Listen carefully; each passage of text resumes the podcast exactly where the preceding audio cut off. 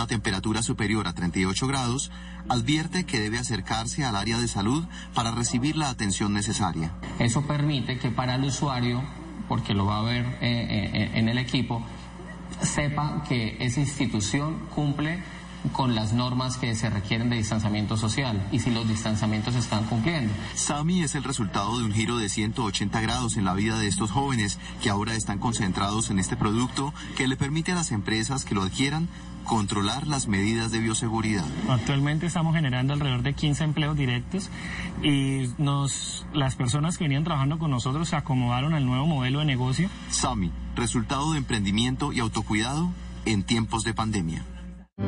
En tiempos de crisis, existen seres con almas poderosas que se convierten en héroes de nuestra historia. En Organización Solarte, queremos dar gracias a cada uno de nuestros colaboradores por superar sus miedos, arriesgándolo todo para entregar cada día no solo alimentos de primera necesidad a toda Colombia, sino también la esperanza de que todo va a estar bien. Porque cuando la bondad se basa en la comida, el amor es el alimento. En Organización Solarte, trabajamos pensando en usted. Voces y sonidos de Colombia y el mundo en Blue Radio y bluradio.com. Porque la verdad es de todos. Dos de la tarde, un minuto. Aquí están las noticias. El gobierno asegura que usuarios residenciales podrán diferir el pago de los servicios de energía y gas en el mes de julio. ¿Cómo es el planteamiento, José Luis Pertus? Oscar, los usuarios residenciales de estratos 1 y 2 en el país podrán diferir este plazo a 36 meses en el pago de sus facturas de energía eléctrica y gas combustible sin recargo adicional hasta el consumo básico de subasistencia debido a la emergencia por el COVID-19, confirmó el ministerio. Esta nueva prórroga también beneficia a los eh, usuarios de residenciales de estratos 3 y 4, quienes podrán pagar sus facturas de energía eléctrica y gas natural con un plazo también de 24 meses de acuerdo a lo estipulado en la Comisión de Regulación de Energía y Gas. Muy bien, y la farmacéutica estadounidense Moderna empieza este lunes la fase 3 del ensayo de su vacuna experimental contra la enfermedad del COVID-19 y ha logrado doblar la financiación gubernamental del fármaco hasta 955 millones de dólares, según anunció hoy la empresa Moderna. Señaló que ha modificado su contrato con el organismo Barda para que amplíe en 472 millones de dólares la cantidad inicial que iba a destinar al desarrollo de la vacuna mRNA 1273 que entra en su etapa avanzada. La Secretaría de Planeación, la secretaria mejor de Planeación de Bogotá, Adriana Córdoba, lamentó la muerte del subsecretario de esa entidad, Isauro Cabrera, y dijo que esta se deja un gran vacío en el distrito. El funcionario trabajó por más de 30 años en la administración distrital. Nuestro subsecretario de Planeación de la Inversión falleció el día de ayer, 25 de julio, eh, después de nueve días de estar en la unidad de cuidado intensivo de la Fundación Santa Fe por causa de COVID. Isauro eh, no solamente deja un gran vacío en su familia, sino también en el distrito. Y el ministro de Defensa, Carlos Holmes Trujillo, envió un mensaje de aliento y reconocimiento a todos los soldados del país en medio del doloroso homenaje a los 11 militares muertos en el departamento de Guaviare. Hoy estamos recordando los 11 soldados de la patria que cayeron infortunadamente en un accidente cuando estaban cumpliendo con sus deberes. Su memoria honrará siempre no solamente a la institución, sino a sus familias.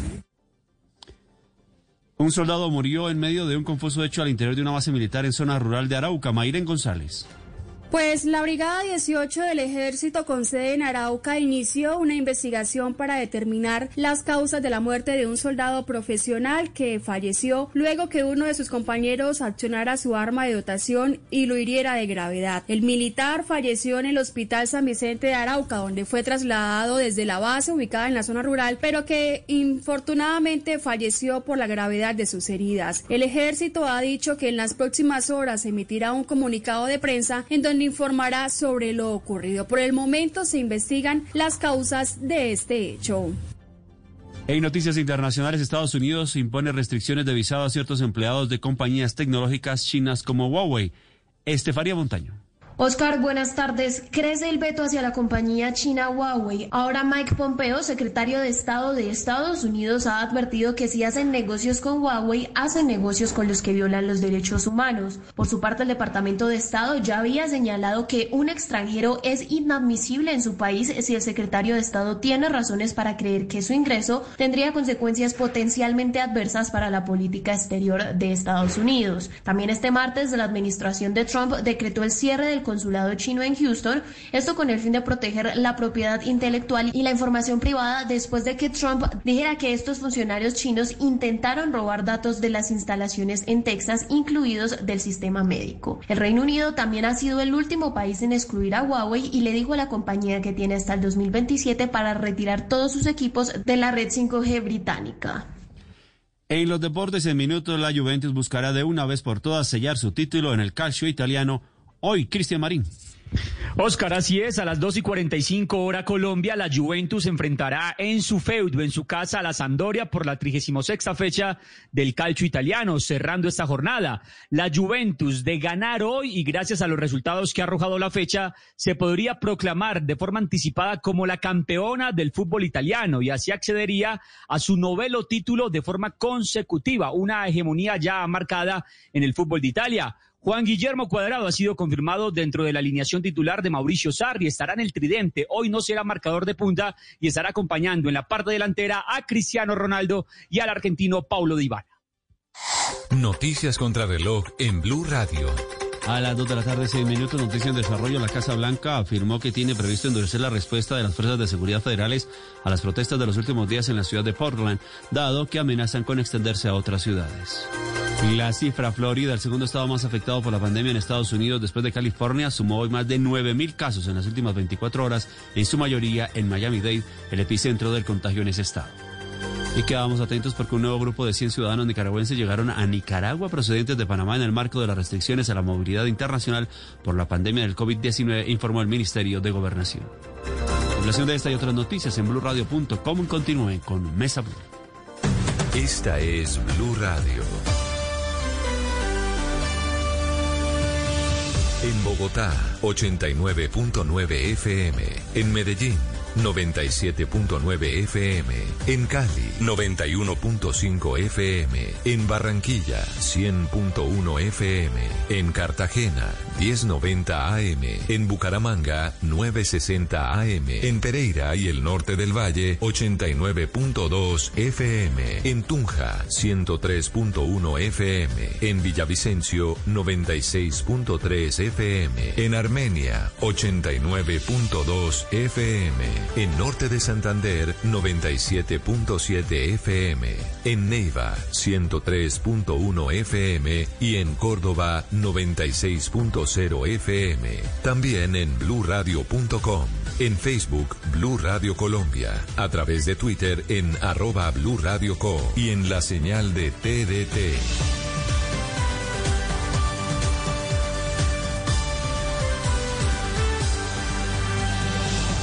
Blue Radio, la nueva alternativa. Los personajes, las historias, las anécdotas, las confesiones, las noticias, todos los temas puestos sobre la mesa. Aquí comienza Mesa Blue. Presenta Vanessa de la Torre en Blue Radio y bluradio.com. La nueva alternativa.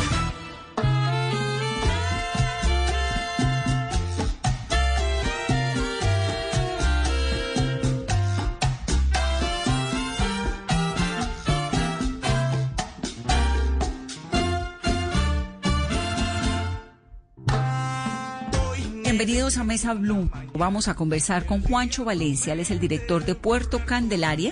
Es un músico fenomenal que dirigió la versión de Mi Pueblo Natal para Colombia Cuida a Colombia. ¿Se acuerdan que nos estremeció tanto esa versión tan linda? Bueno, vamos a hablar con él en breve. Te tengo en mis brazos, te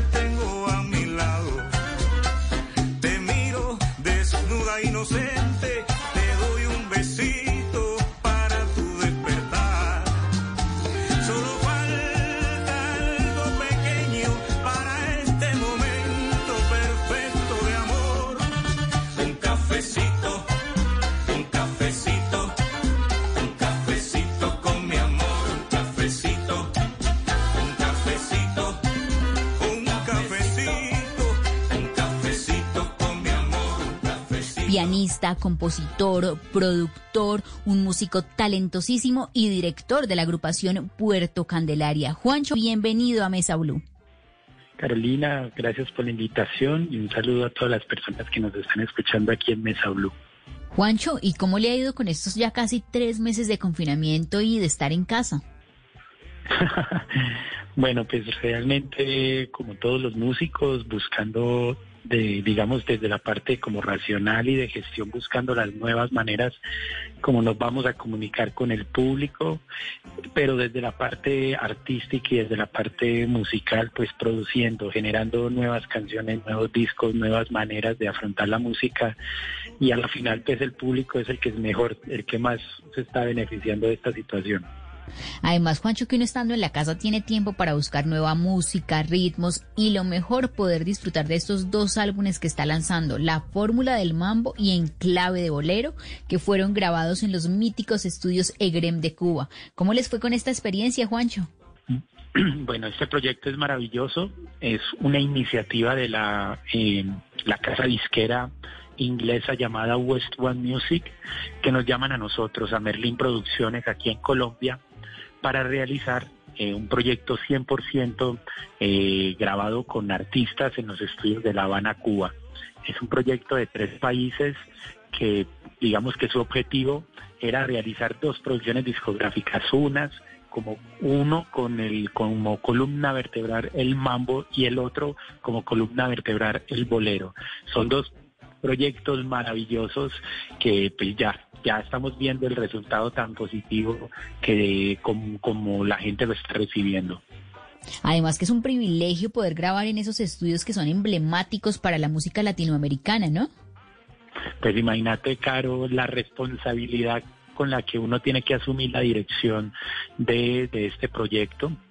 Digamos que ya había marcado eh, habían unos precedentes importantes que, por ejemplo, yo como productor y como director eh, del, del, proyecto de Maiteon Tele que habíamos grabado previo en este estudio con también artistas como eh, la Orquesta Aragón, Gilberto Santa Rosa, con muchas eh, personalidades de la música latina. Y este disco había ganado un cobadisco a mejor disco de álbum de música cubana hecho por extranjeros. Entonces digamos que ya habíamos marcado un precedente y ya llegar a un proyecto tan ambicioso, pues afortunadamente ya teníamos de alguna manera la aceptación y el reconocimiento de estos artistas y estas estrellas de la música cubana que participaron.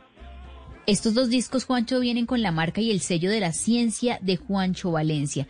¿Cuál es esa ciencia y esa magia que le pone siempre a sus canciones, a sus creaciones y a su música, Juancho? Bueno, la ciencia de Juancho Valencia es, es un laboratorio, como lo decimos, eh, donde podemos expresar desde Merlín Producciones, en nuestra casa disquera, todos los matices de 20 años de, experiencia musical que tenemos en ritmos como la salsa, la música afroantillana, la música latina, tropical, como la queramos llamar, y digamos que encontramos como e, ese nombre de la ciencia de Juancho Valencia para empezar a entregarle al público diferentes proyectos de diferentes matices. Y bueno, pues la ópera prima está en un nivel bien alto que es la entrega de estas dos producciones discográficas, La Fórmula del Mambo y En Clave de Bolero. En la Fórmula del Mambo, ¿qué podemos encontrar? Hay canciones, por ejemplo, como Mambo Caliente.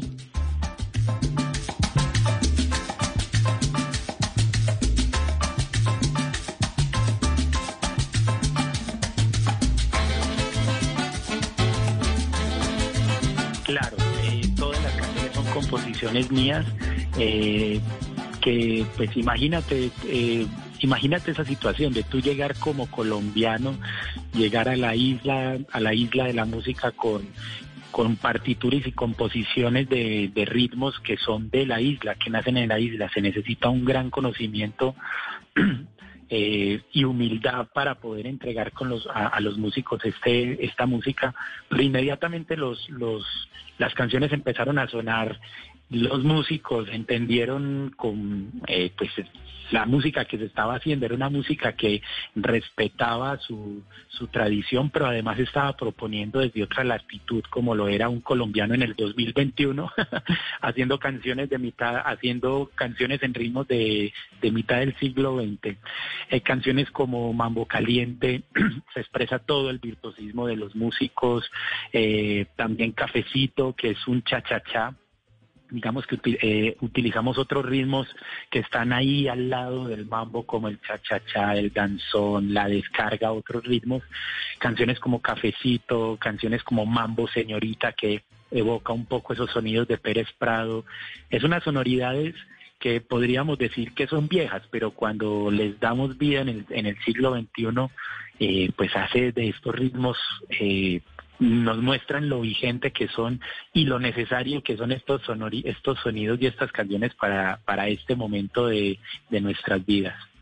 No, y es que esas 13 canciones lo hacen a uno viajar a la nostalgia, esas sonoridades del ayer, eh, esas sonoridades que son llevadas a un nuevo momento, con nuevos sonidos, fusiones. Juancho, yo no sé, pero yo siento que la música está intentando quizás recordar y traerle a las nuevas generaciones los éxitos de hace unos años.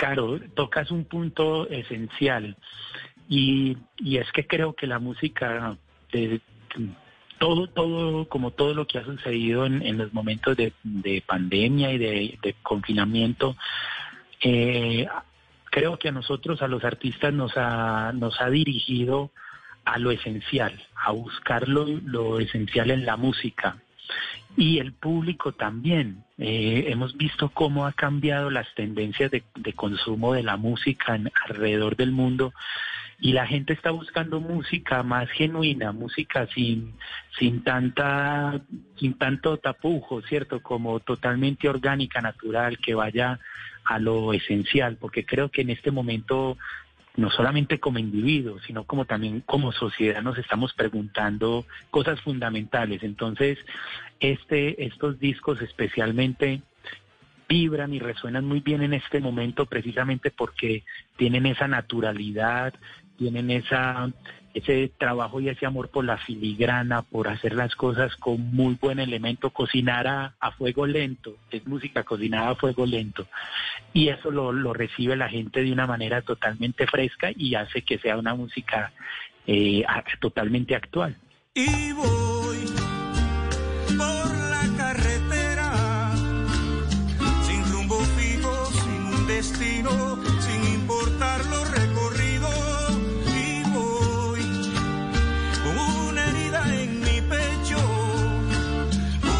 deseo roto y maltrecho y un lamentable final. Atrás queda tu recuerdo y en el camino deshecho en mil partes mi arruinado corazón. ¿Cómo pudiste, por Dios, detener la primavera? ¿Cómo pudiste sin explicación borrar la página de amor? En Enclave de Bolero nos encontramos con canciones como Por la carretera. Y quién sabe cuándo podamos hacer esos viajes por carretera que tanto disfrutamos los colombianos. Pero lo que sí podemos en este momento es dar gracias, como lo dice otra de las canciones de este álbum, Juancho. Así son, son boleros, pues eh, es, es, para mí todo está lleno de, retos maravillosos este disco, eh, componer boleros en diferentes eh, matices, boleros más clásicos, otros un poco más contemporáneos, con voces tradicionales, con voces más contemporáneas, canciones, eh, boleros más con las voces femeninas, otros con voces masculinas. Y por ejemplo la canción Por la carretera es una canción desgarradora con que se canta con el corazón en la mano y también, por ejemplo, el bolero, gracias, como lo dices, es es una canción que es lenta, que se toma el tiempo de cantarla, de expresarla y, pues definitivamente esas canciones en el confinamiento han tenido una respuesta totalmente diferente. Incluso me atrevo a, a, decir que sería diferente si estuviéramos en el frenetismo normal de, del mundo. Eh, estas canciones tal vez no se hubieran escuchado con, con la atención que, que sí está sucediendo en el presente. No, y lo que vivimos la noche del primero de mayo, ese momento tan especial, tan emotivo con el cierre de Colombia, Cuida Colombia, con la versión de mi pueblo natal, en la que Juancho estuvo detrás. Yo creo que Juancho también lloró esa noche, como muchos colombianos en sus casas. es una es un momento muy especial para, para mi carrera y es una es una noche muy especial para la música de Colombia por primera vez 44 artistas, eh, absolutamente de todos los géneros musicales de Colombia, eh, se centran a cantar una canción, una salsa, una canción que hace parte de nuestra tradición, como es la canción Mi Pueblo Natal de Jairo del grupo Nietzsche. Fue un reto, además que tenías que grabar 44 estrellas de la música, pero cada uno estaba en su casa, ¿cierto? Sin, sin mucho sin mucho cosméticos, sin mucha vanidad, simplemente incluso a veces con un celular y tenías que mostrar lo mejor del artista. El artista solamente con, una herramienta como un celular tenía que entregar todo su, su talento y nosotros teníamos que hacer de eso una canción eh, maravillosa. El resultado fue unánime, un éxito total de la campaña Colombia Cuida Colombia, en la cual reunió 44 artistas a cantar la canción Mi Pueblo Natal como una canción de, de, este momento coyuntural, del confinamiento, de la pandemia. Obviamente es una canción que no habla de, de pues, literalmente, pero sí habla de, de añorar, de añorar encontrarnos con las personas que amamos, de, ir a los, a, los, a los lugares que amamos. Y es una canción que no es una canción triunfalista, es una canción que, que tiene melancolía, tiene esperanza, pero es muy aterrizada en el sentimiento a, lo que estamos viviendo. Entonces fue unánime el éxito de esta maravillosa producción musical eh, llamada Mi Pueblo Natal, versión Colombia Cuida Colombia, producida por Juancho Valencia y Merlín Producciones. Y ese talento por la música, la producción, por el componer y por tocar piano, ¿de dónde nació? Bueno, mi historia musical comienza, eh, ni siquiera lo recuerdo, era apenas un niño. Eh, dicen las malas lenguas que primero aprendí a tocar piano que a hablar. Realmente desde los 3, 4 años comencé mis estudios de música y desde muy temprana edad, eh, pues la música ha sido mi, vida entera. desde muy joven ya ya el, trabajo, mis, locuras composicionales o como pianista se empezaron a muy rápido a, a, rodar, a, regarse el chisme en, la ciudad de Medellín y luego en, Colombia. Y bueno, pues ya después eh, en, construimos estos dos sueños maravillosos que ahora son proyectos reales, 20 años de Merlín Producciones y 20 años de Puerto Candelaria, donde hemos desarrollado muchos de los proyectos eh, y sueños musicales que hemos tenido. Eh, y en Merlin Producciones también como productor de otras, de otros proyectos. Y bueno, esto nos ha llevado pues a, incluso pues el año pasado cerrarlo con broche de oro al, al ganar el Latin Grammy en, en Cumbia con Puerto Candelaria, completando ya dos Latin Grammys en, el bolsillo. Eh, incluso en dos ritmos a veces parecieran como antagónicos, que es la música clásica y, la cumbia, dos Latin Grammy pues muy, muy apetecidos y que me, honra llevarlos eh, en el bolsillo, haberlos ganado. Pero sí se acuerda de aquella fiesta en su casa cuando tenía 12 años y tocó piano con el maestro Chucho Valdés. Pues imagínate, todavía me acuerdo y todavía me da susto. Eh, eso fue después del, la primer concierto del grupo Iraquere, eh, más o menos en el 92-93 que llegan a la ciudad de Medellín, primer concierto en Colombia, eh, y en ese momento el grupo Iraquere eran, eran los Rolling Stones de la de Cuba en ese momento, en los años 80 y 90, eh, Iraquere era una agrupación que estaba rompiendo absolutamente todas las reglas de la música cubana y la música latina, y después de este concierto eh, terminaron en una fiesta en mi casa con, con varias personas, amigos, eh, fans y seguidores, periodistas. Y claro, pues digamos que en un momento el niño el niño de, 12 años tenía que mostrar lo que sabía. y entonces imagínate el niño que pues lo que quiere es que no hagan ruido en su casa porque quiere dormir de todos esos señores haciendo bulla y lo despiertan a tocar y bueno, pues eh, definitivamente es un momento muy bonito. Desde ese momento la música cubana queda muy, muy presente en mí y pues ya a esa edad ya, ya se pronosticaba pues el, el talento en la música latina que con el que pues no solamente había nacido por, por fábrica de fabricación, sino también de ya los trabajos tan prematuros y de desarrollo musical que tenía a tan temprana edad y de fabricación, como tú lo dices, Juancho, además con un papá como don Luis Fernando Valencia, que era profesor, era arquitecto, melómano, coleccionista de salsa, de boleros, pero él fue finalmente, Juancho, un músico frustrado o no? Sí, yo creo que todos, todos esos eh, padres de que, y que me estén escuchando todos en este momento aquí en, la mesa Blue, todos, todos a ver, eh, esas frustraciones de las, de las las entregan a sus hijos, pero de buena manera. Mi padre siempre quiso serlo, siempre quiso ser un músico, pero eh, su profesión era arquitecto, fue un profesor maravilloso de, y arquitecto reconocido de la ciudad de Medellín y profesor de la Universidad Nacional, pero tuvo la digamos que coincidió en, en, en sus ganas de, de, que su hijo aprendiera el arte a que su hijo hubiera nacido con, con unas aptitudes excepcionales, que desde los, desde muy temprana edad músicos de la talla de Julio Ernesto Estrada Fruco, eh, Diego Gale, Jorge Cotes, estrellas de la música tropical en, en, Antioquia, eh, le dijeron a mi, a mi padre como ese, ese muchachito, ese crespito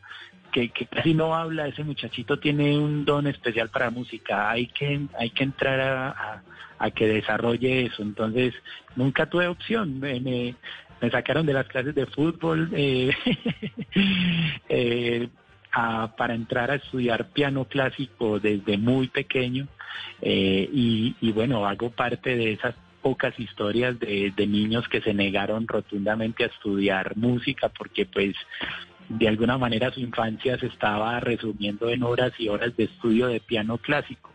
Pero digamos que pues, después toda la vida he honrado y he agradecido esa disciplina que, que mi familia pues entregó para, para poder desarrollar mi, mi talento.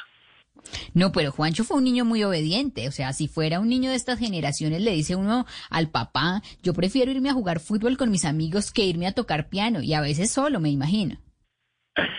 No, definitivamente. Yo, era, yo todavía soy un niño muy obediente. Mira que tú me preguntas y yo te respondo.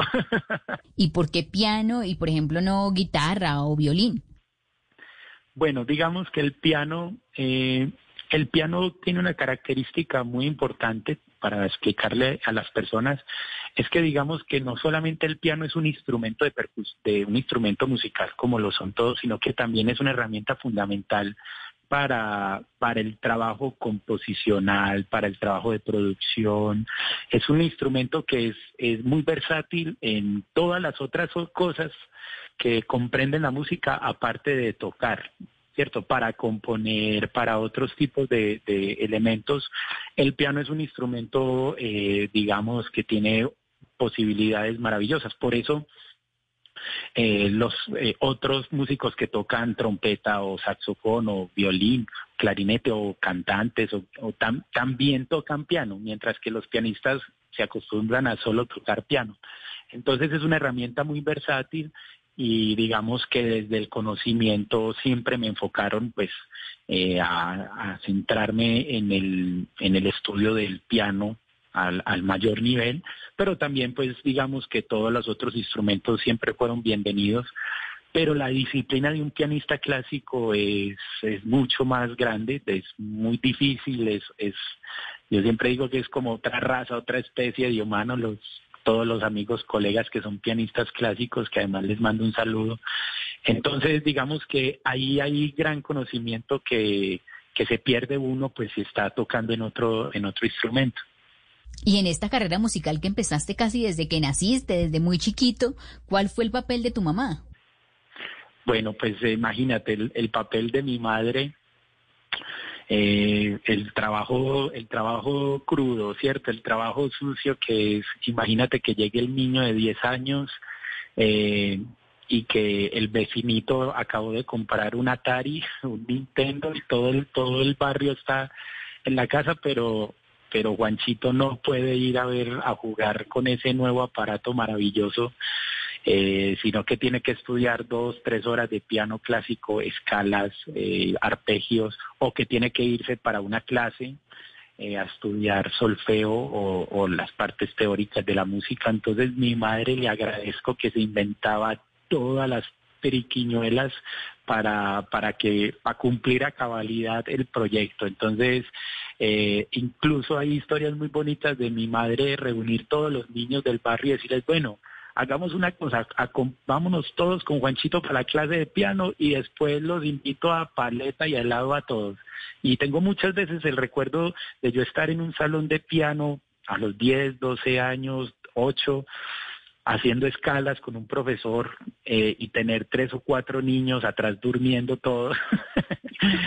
eh, entonces, obviamente, eh, es muy bonito cómo eso se, se volvió casi un, si no, no puedo exagerar, casi un, un, proyecto de la cuadra, un proyecto familiar, un proyecto barrial, los niños, todos los alumnos, todos los, todas las personas siempre apoyando ese niño que, que era un poquito extraño, porque hay que decirlo, era un niño diferente a todos los otros niños, muy callado, eh, muy cusumbo solo, muy ensimismado, pero que cuando se sentaba en el piano definitivamente era otra persona. Gracias amor por guardarme en tus brazos. Gracias amor por querer mi torpe corazón. Gracias amor por curar con tu magia mi tristeza profunda. Hoy te doy gracias amor, gracias amor por calmar mi locura. Gracias amor por llenar mis días de inspiración. Gracias amor por tomarme la mano y recorrer sin temores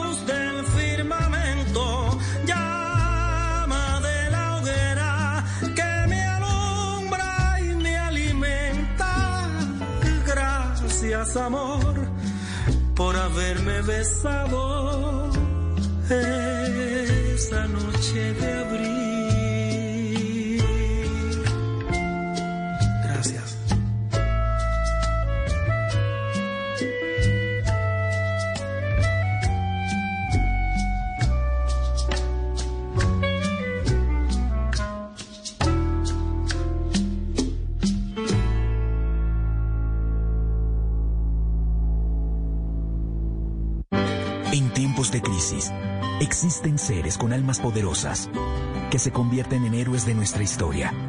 En Organización Solarte, queremos dar gracias a cada uno de nuestros colaboradores por superar sus miedos, arriesgándolo todo para entregar cada día no solo alimentos de primera necesidad a toda Colombia, sino también la esperanza de que todo va a estar bien. Porque cuando la bondad se pasa en la comida, el amor es el alimento. En Organización Solarte, trabajamos pensando en usted. ¿Qué tal pasaste la noche? ¿No lograste conciliar el sueño? Proponte dormir como antes. Conoce cómo ingresando a porquequieroestarbien.com o comunícate al 300-912-5231. Podemos ayudarte. Somos un centro de apoyo en línea para ti cuando lo necesites. Una iniciativa de la Fundación Santo Domingo y Pro Familia, con el apoyo de Blue Radio. Hangouts, Zoom, Teams. Ahora está de moda reunirse virtualmente. Pero ¿cómo hace de falta una reunión entre amigos para una buena tardeada? Por eso vamos a reunirnos en Blue Radio para La Tardeada. Una reunión para conversar, compartir y volvernos a encontrar. Reunámonos esta tarde en Blue Radio para La Tardeada con Juana Uribe, Juan Esteban San Pedro, Juan Esteban Costaín, Hernando Paniagua, Dago García y Jorge Alfredo Vargas. De 5 a 7 de la tarde, Blue Radio, la nueva alternativa. En tiempos de crisis, existen seres con almas poderosas que se convierten en héroes de nuestra historia. En Organización Solarte, queremos dar gracias a cada uno de nuestros colaboradores por superar sus miedos, arriesgándolo todo para entregar cada día no solo alimentos de primera necesidad a toda Colombia, sino también la esperanza de que todo va a estar bien. Porque cuando la bondad se pasa en la comida, el amor es el alimento. En Organización Solarte, trabajamos pensando en usted.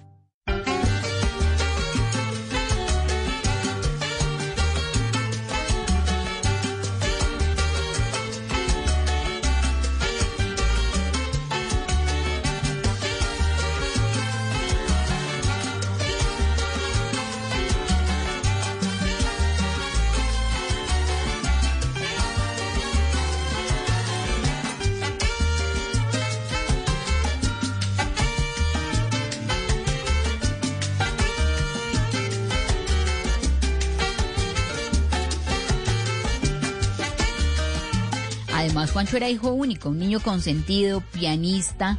Eh, ¿Cómo fue esa experiencia de ser hijo único?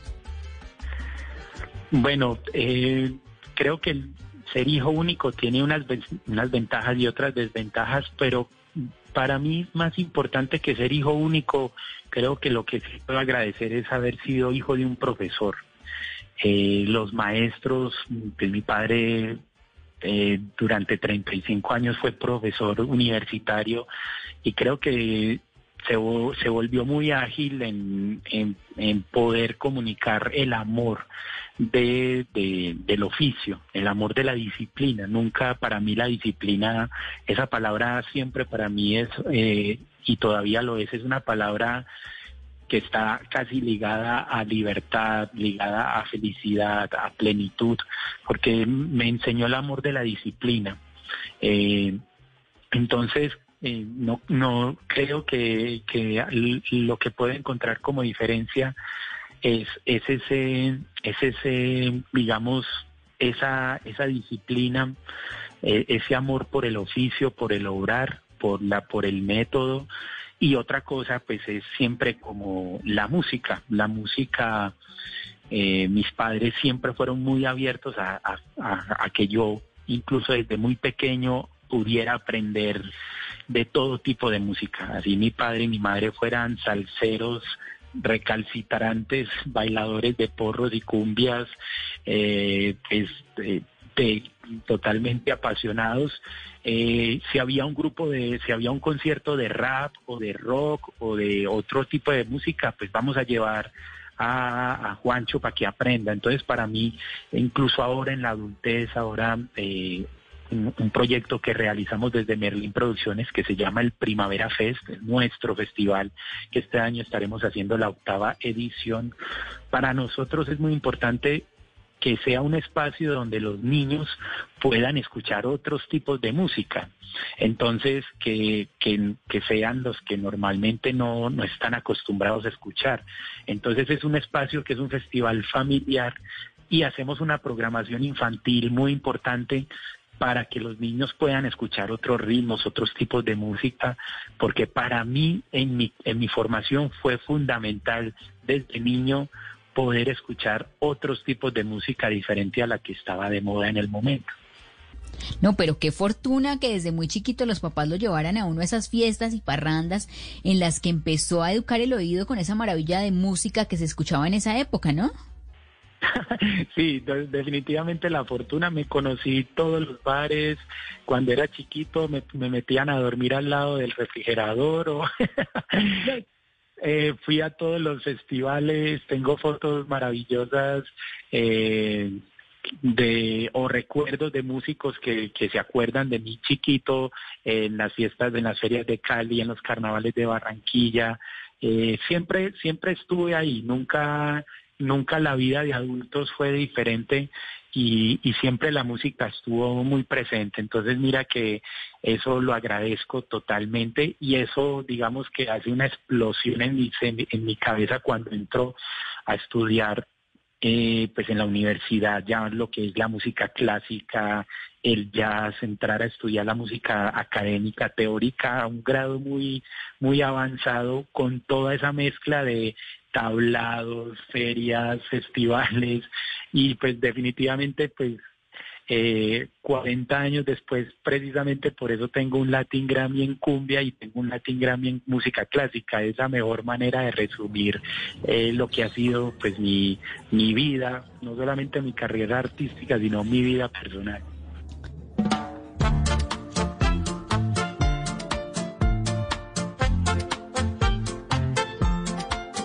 Y en esta carrera musical tan exitosa, ¿en qué momento apareció Puerto Candelaria?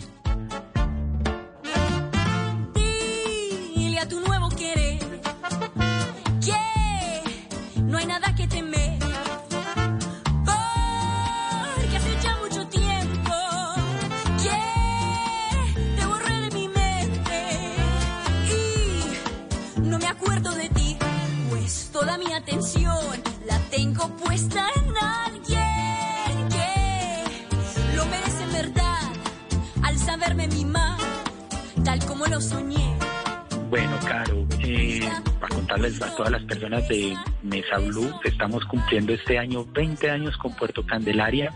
Puerto Candelaria nace como como un, laboratorio de investigación de las músicas colombianas mientras éramos estudiantes de música eh, en, en, diferentes universidades de, de, de, Medellín de música.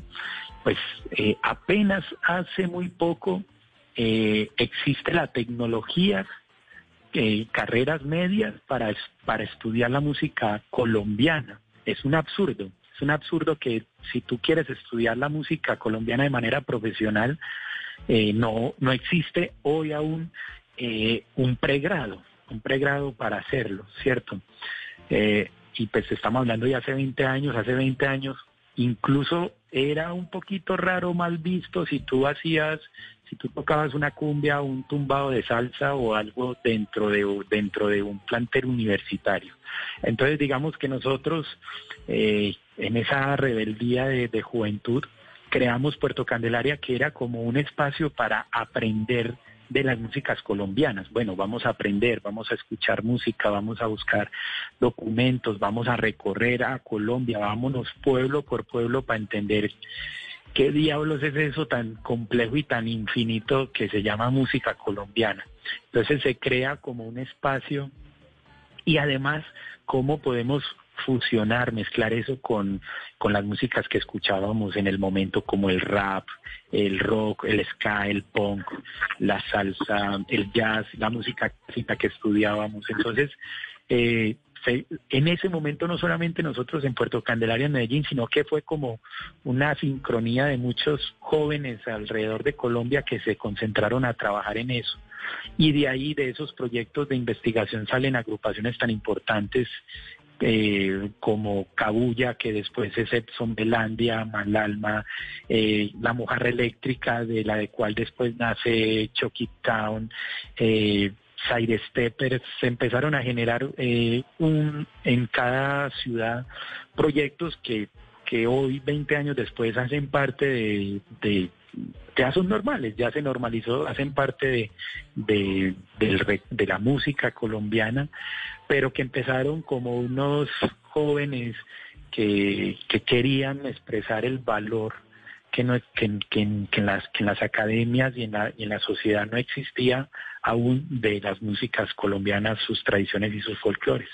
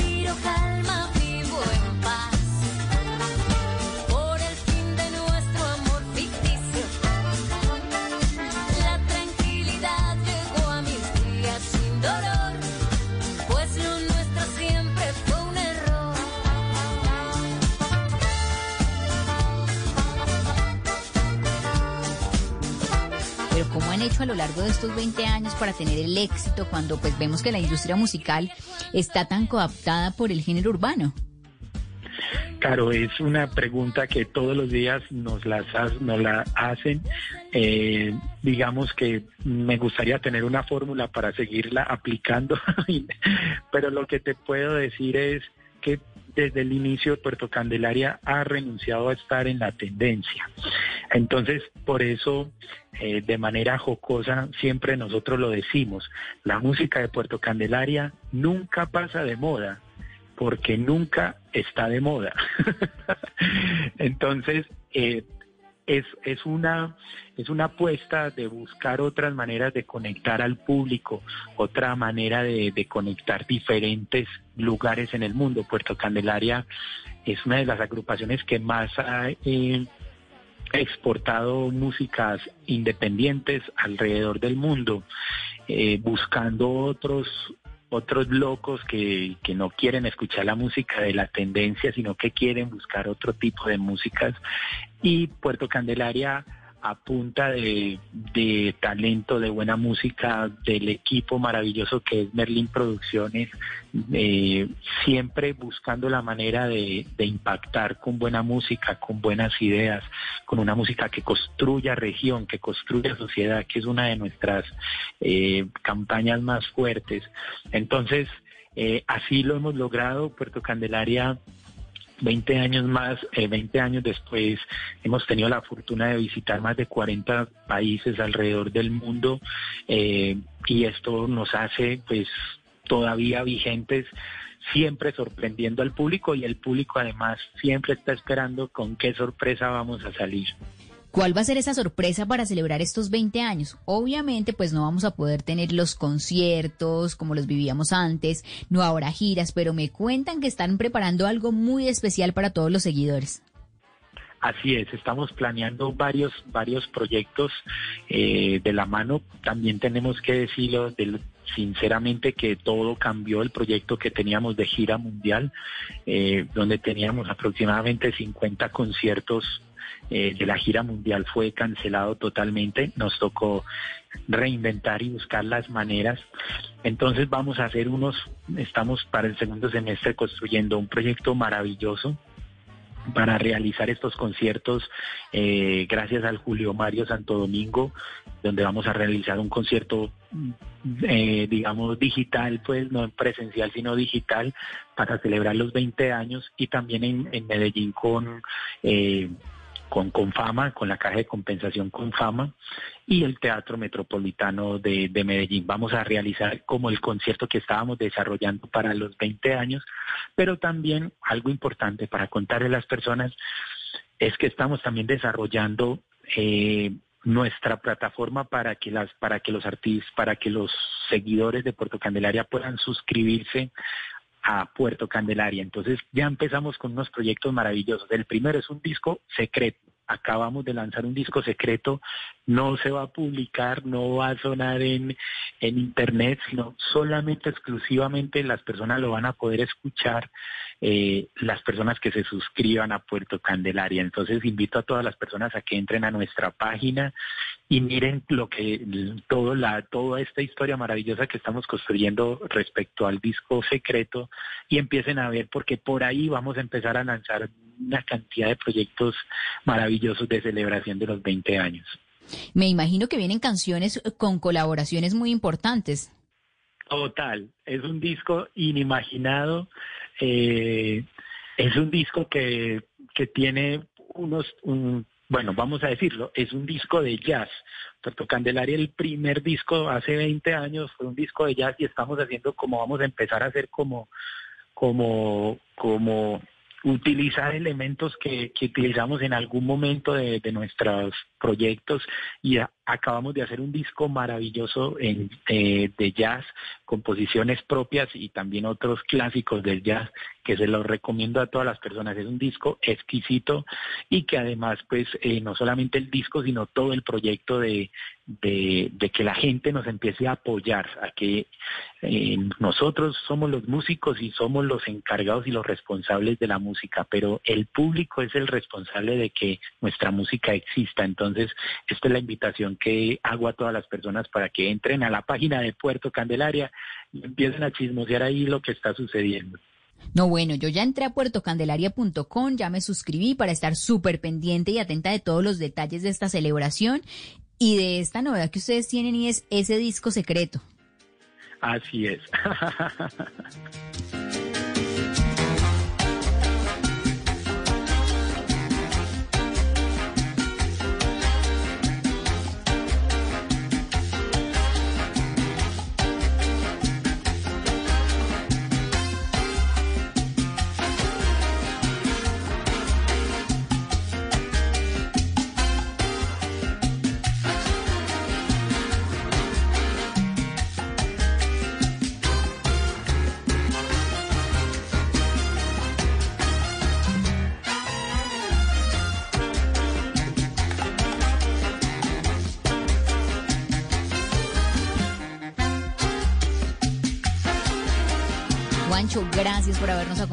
en Mesaulú con boleros, con mambo y con los éxitos de Puerto Candelaria. Carolina, de verdad muchas gracias para ti. Es de suma importancia eh, estos espacios para los artistas independientes colombianos, de suma importancia el apoyo de todo el, público que nos escucha. Entonces, bueno, vamos, vamos a repetir las redes, la ciencia de Juancho Valencia para la gente que le gusta la buena música, salsa, la salsa, el bolero, el cha-cha-cha, el danzón, el mambo, la ciencia de Juancho Valencia en Facebook y en Instagram y también la música, estos dos álbumes los pueden escuchar en todas las plataformas, Spotify, YouTube, Deezer, Claro Music, Apple Music y para que entren a la página de Puerto Candelaria y todas las redes sociales también de Puerto Candelaria para que escuchen estas músicas maravillosas que estamos haciendo, para que escuchen la canción Fragilidad, que fue la primera canción que, que publicamos de Puerto Candelaria, creada y publicada en el confinamiento, una canción maravillosa llamada Fragilidad, cantada en italiano, francés y en español eh, por cuatro poderosas mujeres invitadas a Puerto Candelaria y para que en YouTube vean mi pueblo natal cantado por 44 artistas del país, una entrega que se hace gracias a la, a la institución Colombia Cuida Colombia. ¿Y cuáles son esas canciones que no le pueden faltar en su playlist? Por ejemplo, una de salsa. Una de salsa de salsa dura o así de, una salsa bien, bueno, una salsa como para este confinamiento, bueno, les, les recomiendo a todas las personas una canción que se llama La Cuesta de la Fama de el, cantante Meñique, es un clásico de la salsa. Eh, puertorriqueña en, con el grupo de Willy Rosario, La Cuesta de la Fama, se las recomiendo totalmente. Y les recomiendo otra, otra canción ya de, digamos, de salsa más contemporánea, de pues definitivamente de Maiteón Tele, una composición eh, de la cual eh, pues me siento muy orgulloso del último, del último disco de Maiteón Tele que realizamos, que se llama Casi Muero, una composición eh, realizada con la gran institución cubana, la Orquesta Aragón.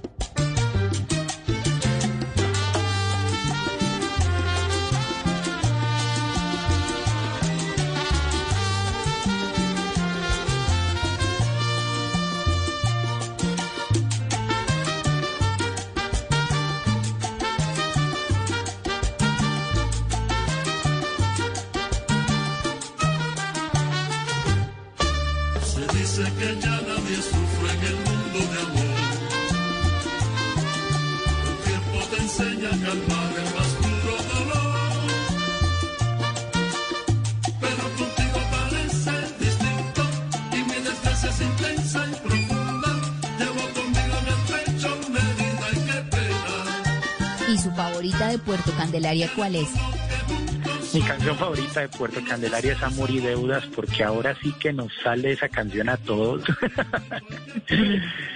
Entonces, se la quiero dedicar no solamente a ti, Carolina, sino a todas las personas que nos están escuchando con cariño. A todo el mundo le dedico amor y deudas, porque este confinamiento lo único que nos ha dejado es amor y deudas.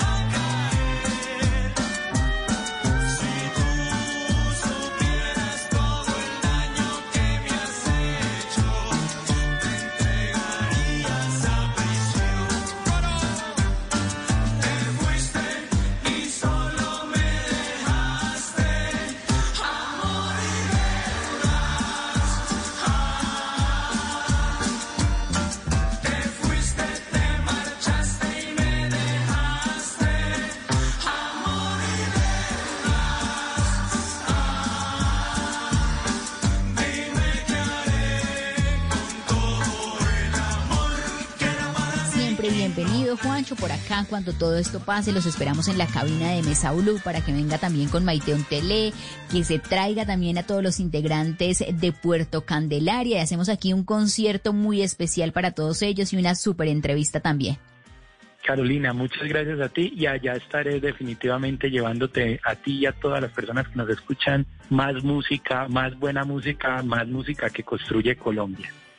No, y con esta música que nos llena el corazón, nos llega hasta lo profundo del alma, nos despierta esa esperanza que a veces quizá por estas cifras y por todo lo que está pasando, la perdemos por momentos, pero no podemos dejar perder la fe en que vamos a salir todos juntos de este momento tan complicado y que solamente unidos y más fuertes lo vamos a lograr. Juancho, gracias. Chao, chao.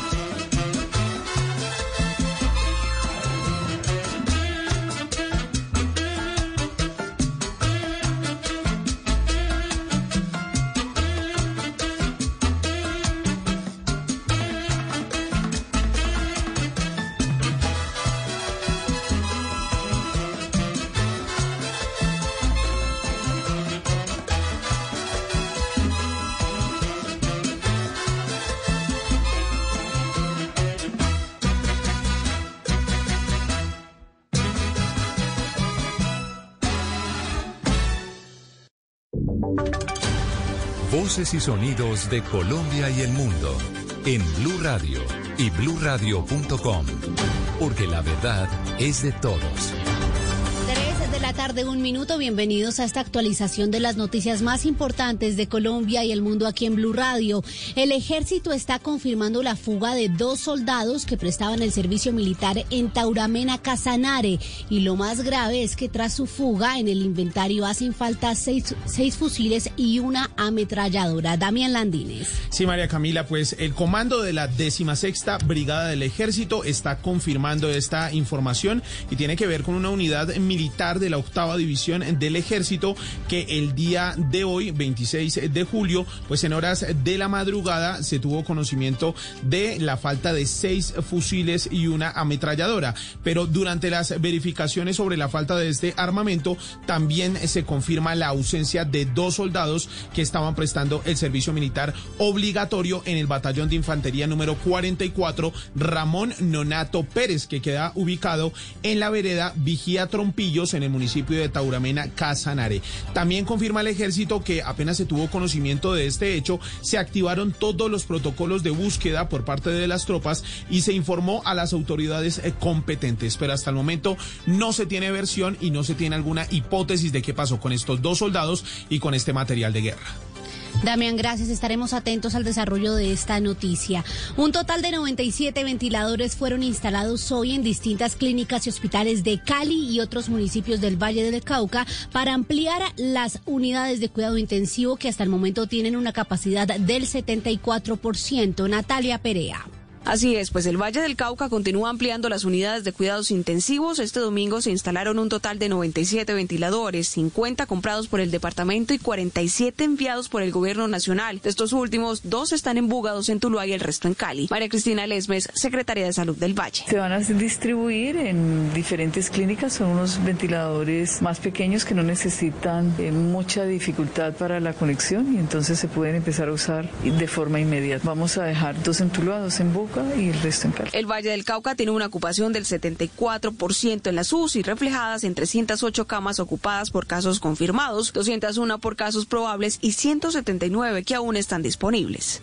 Tres de la tarde, tres minutos. El hijo de una de las víctimas del presunto asesino en serie conocido como el satánico aseguró que siente que se abrió una posibilidad para conocer el paradero de su madre, desaparecida desde octubre del 2021, perdón, del 2001, más bien hace 18 años, en Barranquilla. Diana Ospino. Blue Radio dialogó con Carlos Ariza, el hijo de Yadira Martínez, la mujer desaparecida en octubre del año 2001 y quien sería otra víctima de Tomás Maldonado Cera, el presunto asesino en serie que estaría vinculado a al menos ocho asesinatos en la región Caribe. Carlos, único hijo de Yadira, siente que después de 18 años se abre una posibilidad para conocer el paradero de su madre. que, él y que él pague por no solo por el de mi sino por el de y por que él tiene en el transcurso de su historial satánico. Gracias a una declaración juramentada entregada a la Fiscalía por la desaparición forzada de Yadira, quien tenía 54 años cuando fue vista por última vez, se impidió que alias el satánico fuera dejado en libertad por vencimiento de términos dentro de otro proceso que se le adelanta por la desaparición y posterior asesinato de Brenda Pájaro ocurrido en el año 2018 en el norte de Barranquilla. Diana, y lo más grave es que este hombre podría quedar en libertad por vencimiento de términos. Tres de la tarde, cinco minutos. En las últimas horas se conocieron los estudios realizados a la Basílica del municipio de Socorro Santander, que en los últimos meses viene presentando grietas en su estructura. Sergio Díaz.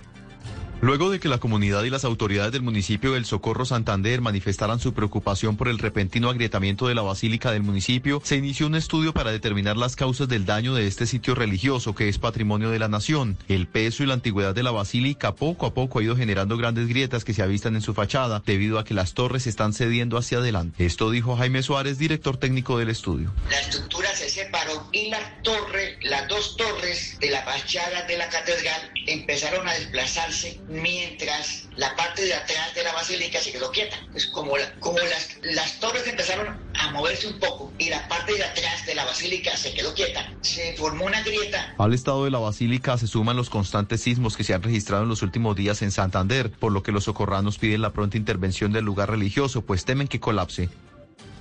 A las 3 de la tarde, 6 minutos, hablamos de noticias internacionales. Dirigentes de Cochabamba, el partido del expresidente boliviano Evo Morales, amenaza, amenazaron este domingo con una protesta permanente si el Tribunal Supremo Electoral no restaura la fecha del 6 de septiembre para las elecciones presidenciales, luego de que fuera aplazada para el mes de octubre. Camila Carrillo.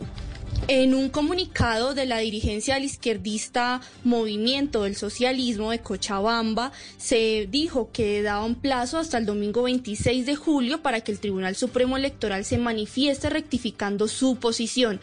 Caso contrario, iniciarán una movilización permanente a partir del lunes 27 de julio. Ante una disparada en los contagios de coronavirus, el Tribunal Supremo Electoral aplazó para el 18 de octubre los comicios presidenciales y legislativos legislativos que debían realizarse el 6 de septiembre. Dirigentes del principal sindicato boliviano amenazaron con convulsionar el país si el TSE no repone la fecha del 6 de septiembre para los comicios. Noticias contra reloj en Blue Radio. La noticia en desarrollo. Los fieles católicos de México volvieron este domingo a las iglesias tras meses de restricciones sanitarias al reabrirse los templos al culto presencial con Eucaristías en memoria de los más de 43 mil muertos de la pandemia del coronavirus en este país. La cifra, el presidente panameño Laurentino Cortizo avaló el pronóstico del Bank of America de que la economía local se derrumbará hasta en un 10% este 2020 por cuenta del COVID-19. Y quedamos atentos a más de un centenar de bares en el área de Nueva York que fueron sancionados este fin de semana por no cumplir las medidas de seguridad contra el COVID-19. Muy bien, es todo en noticias, ampliación de estas y de otras informaciones en blurradio.com. Pueden seguirnos también en Twitter. Estamos como arroba Blue Radio Co. Sigan conectados con la programación de Blue Radio. Se abren las puertas de la cancha más hermosa del mundo en este lugar. El fútbol no tiene fronteras. Es el espacio perfecto para debatir, polemizar y hablar cara a cara. Al campo, un equipo de lujo. Así comienza Estadio Blue. Dirige Juan José Buscalia.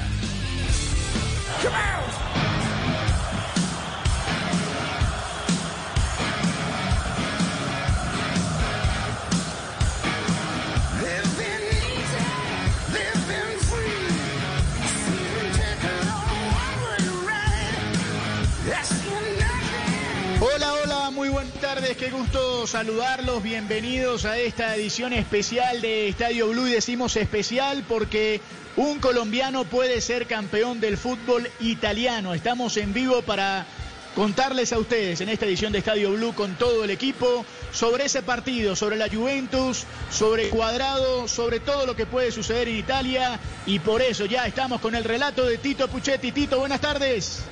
Sí, muy buenas tardes, Octavio. Todo el grupo de comentaristas Estadio Blue en pleno para ver si hoy por fin la Juve sale por novena vez, por fin esta temporada ya lleva ocho títulos consecutivos. La pelota la tiene Pianis, va combinando atrás, aparece Delit, retrocediendo más para Bonucci, pero vamos a ver cómo juega la Juve hoy, Octavio.